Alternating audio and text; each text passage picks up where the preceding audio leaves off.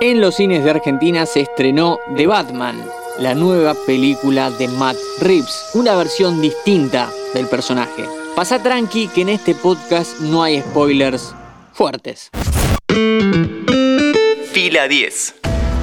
Bienvenidos y bienvenidas a un nuevo podcast original de interés general sobre cine y series.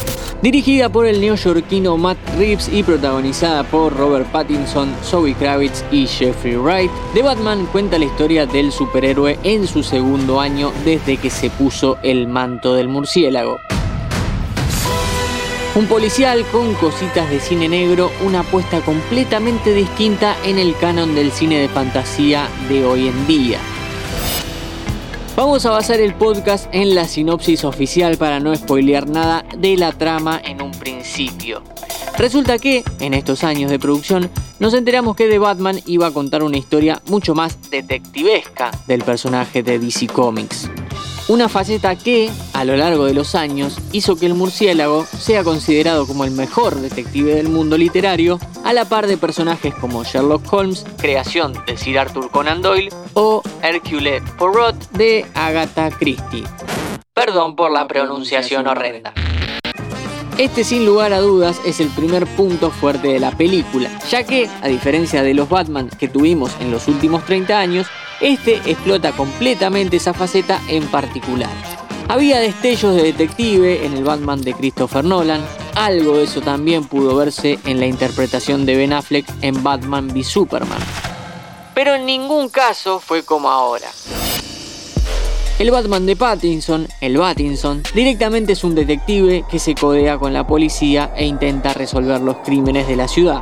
Cuestión que, en la versión de 2022, un joven Bruce Wayne tiene que enfrentarse a un primer villano más allá de la delincuencia cotidiana que corre por las calles de Ciudad Gótica.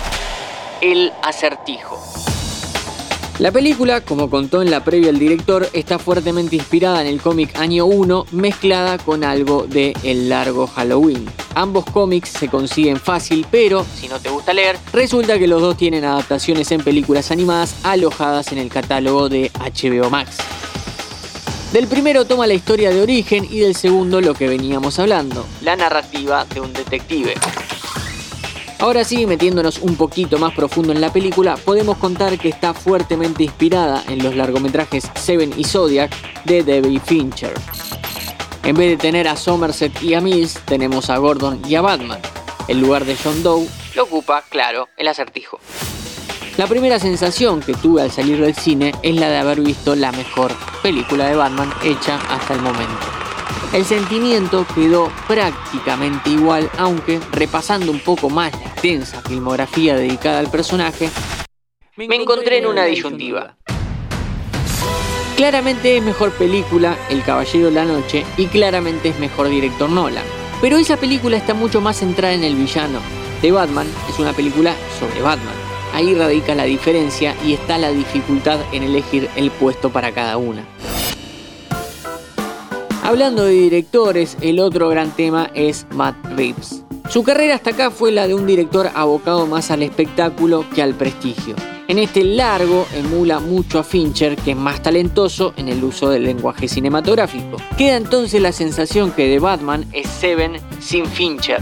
¿Eso le baja el precio a la película? No, para nada. Pero aunque Reeves pasa airoso la prueba, se siente como que un mejor director podría haber jugado algunas escenas de otra manera.